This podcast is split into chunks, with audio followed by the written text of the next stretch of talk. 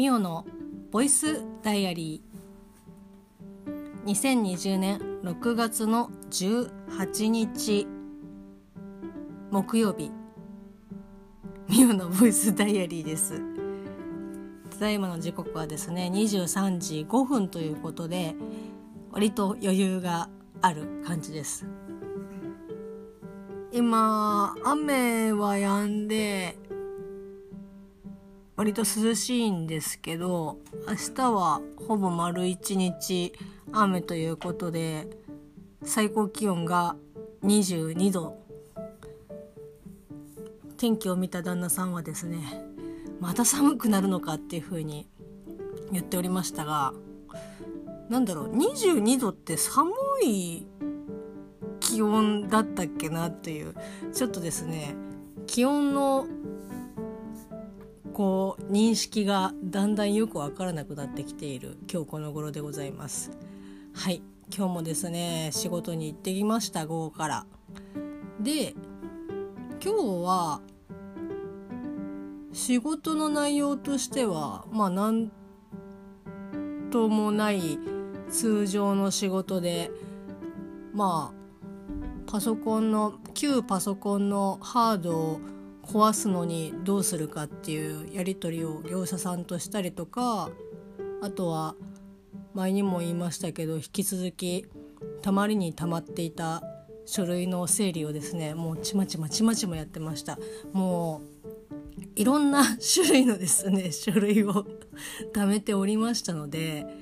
もう一個一個いっぺんにやろうとして効率よくやろうとかってやってるともうそれだけで面倒くさくなっちゃうんでもう一枚一枚確認してプリントしてスキャンしてファイルに入れてっていうのをもうちまちまやってましたね。でまあそんな感じで仕事は普通に終わって、まあ、帰ってきたんですけど今日の帰りの電車ですね乗った車両最初の乗った車両はもうすごい混んでてまあすごい混んでてって今までと比べるとまあ空いてはいるんですけどまあ座れないし人も結構立ってるしでその立ってる人同士の間も結構みちみちな感じでおちょっとこれはやばいなと思って。最初その人の間を通りながら空いている車両の方へ、まあ、後ろのね後方車両の方に移動してったんですけどまあですね人の体格はいろいろありますのでもうあここは通れみたいな方がいらっしゃいましてでもそこを無理してね通ると他の人にも迷惑になっちゃうんで一回隣の駅で降りてで行けるもうね危ないからあんま良くないんですけど行けるところまで後ろの車両までこう早歩きで歩いてまた電車に乗るみたいな感じで車両を変えたんですけどもうですねあれ同じ電車っていうぐらい空いてましたね 後ろの方は。で、まあ、座ってそこの私が座れた車両はですね結構その人と人との間隔も空いてましたし、まあ、池袋に着くに従って人はもちろんこんあの乗ってきたんで混んできたりとかしたんですけど最初乗った時にはもう全然ガラガラというかまあ最初に乗った車両に比べたらもう運転の差ぐらいだったんですけどまあ座ってで窓も結構空いてる車両だったんでああこれをいいやって思って座ってたんですけどなんかねよくあるんですけどわざとじゃないのに隣の人のスマホが見えちゃうことってあるじゃないですか。まあ私はスマホにフィルターとかを全然かけてない。もうかけてないっていうかもうスマホの画面がバキバキなんですけど。あの全然他人からももう丸見えな状態。まあその電車に乗ってる時なんてまあ映画見てるか音楽聴いてるかゲームやってるかみたいな感じなんでこう見られても別にこうね困るようなことは全然ないのでいいんですけど私が今日座った隣のいくつぐらいだろう。私よりも多分年上だったな。30後半から、まあ、40手前ぐらいの男性のサラリーマンの方だったんですけど、まあ、その方もスマホにこうフィルターとかねシールとか貼ってない方だったんでこう本当になんかパッと視界にその人の携帯の画面が入っちゃってうわって思ってうわあ見ちゃまずいなって思った瞬間にその見た画面が玉結びって書いてあって、あ、この人 TBS 聞いてるんだと思って。で、まあその玉結びはね、私がその電車に乗った時刻はもう優位に6時を過ぎてるので、6時を過ぎてる段階で TBS はアフターシックスジャンクション、ジャンクションをですね、やってるので、まあ玉結びを多分タイムフリーかなんかで聞いてる人なんだろうなと思って。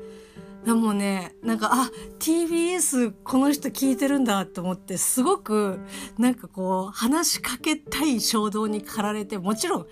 そんな気持ちになったことは今までたくさんありますけどもちろん話したこ話しかけたことはないですし 多くの人があーなんか自分と好きなものをかぶってる話したいっていうことになることは結構あると思うんですけど私はそれが窓隣に座ってる人が TBS リスナーさんでうおーって思ってああ話しかけたいって思ったんですけどただいかんせん私は玉結びを聞いていないという。ただ単純に TBS つながりっていうのですごく親近感が湧いてでもこう話しかけられないけどどうにか私も TBS 聞いてるよ好きだよっていうのを 伝えたいがためにですね、まあ、さっきも言いましたけど私の画面に携帯の画面には何も貼ってないので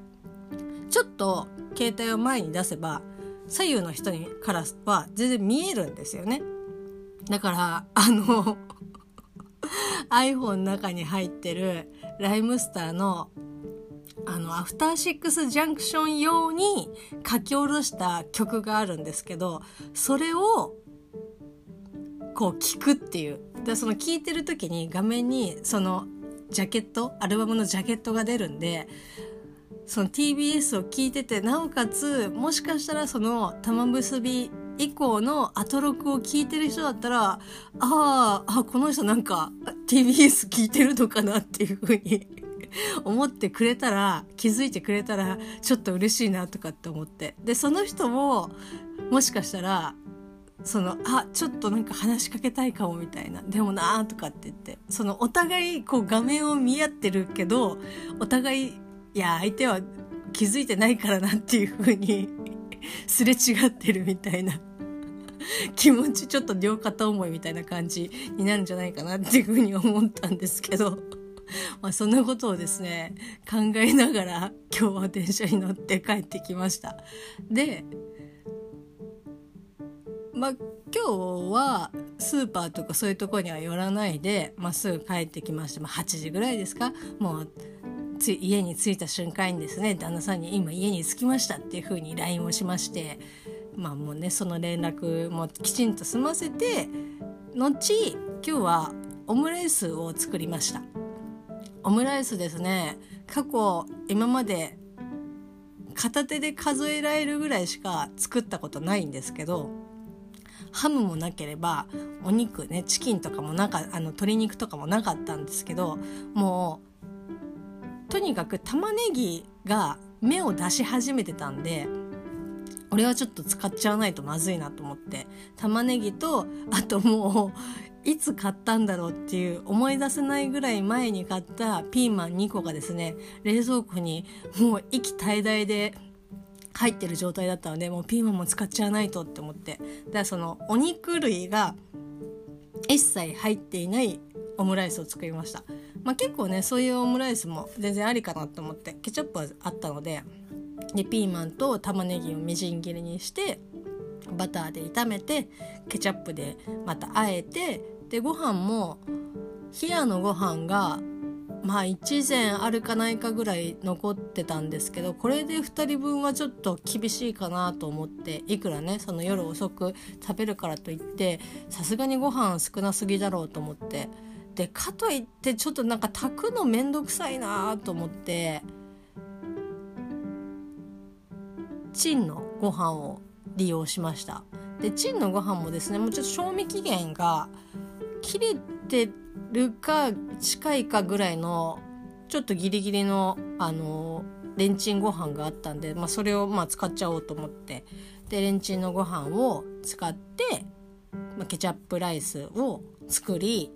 卵はですねもうそれこそ自分で作らないにしてもオムライス職人みたいな動画とかをよく見てたんですよ。で卵料理のねとかレシピとかも見たりとかしてこう油を多めにっていう風にいつも言ったりとか書いてあったりとか見聞きするんですけどいやさすがにこんなに油入れちゃうみたいな感じでいつもその書いてある分量よりも気持ち少なめにレシピ通りにやればいいのにいやちょっと多いだろうと思って気持ち少なめに入れて大体失敗するんですけど今日はですねまあレシピ通りに油を入れたんですよ。でも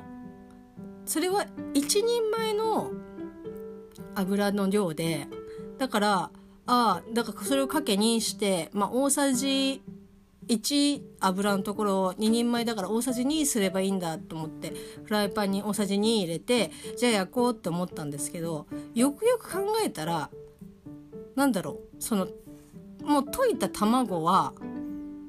ボール1個ででそフライパンも1個だからここで2人分そのオムライス用の卵は焼けないっていうことを油を入れて熱して卵を入れた後に気がついてあじゃあってことはその1人前の油の量でよかったんだって。ああどうしようって思ってもう今すぐに油をキッチンペーパーで吸い取らねばって思ってやろうとしたらもうすでにですね油がなくなっておりましてで何だったら油を多めに入れたことによって、まあ、その半熟やや半熟になった上もうちょっとフライパンを揺するだけでスルスル動くんですよね。あだからみんな油多めに多めにっていう風に言ってたんだと思ってやっと学習しましたよ。でそのフライパンあ焼いた卵焼きをですねやや半熟ですけどそれをケチャップライスのところに上にスーって乗っけてそっからよくお店のとにあるオムライスをね綺麗なあの楕円あのフットボールじゃないやあのラグビーのボールみたいな感じにこう綺麗に形作るにはどうすればいいかっていうのを今日ちょっと初めて知ったんですけどキッチンペーパーでこう卵を乗せた後にですよ。こうキッチンペーパーで上からこうちょっと手で形をかたどる整えていくっていうことでその卵が上に乗っかった状態からご飯にくるまるっていうことができるっていうことを初めて今日知りましてああじゃあ載せようと思ってキッチンペーパーを載せようと思ったんですけどいかんせんですねあのそのケチャップをお皿によそった時にある程度の土台を作っとかなきゃいけないのにその広げるそのご飯を広げる前に卵を上から乗っけちゃったんでなんかですね卵の端も余るはケチャップじゃないやあのなんかね山みたいになっちゃって。でもなんとかちょっと上からギュッギュッて押さえたんですけどもう卵もそのやや半熟といえどだんだんなんかそのキッチンペーパーにくっついてきちゃうからああもうこれ以上押したらまずいなと思って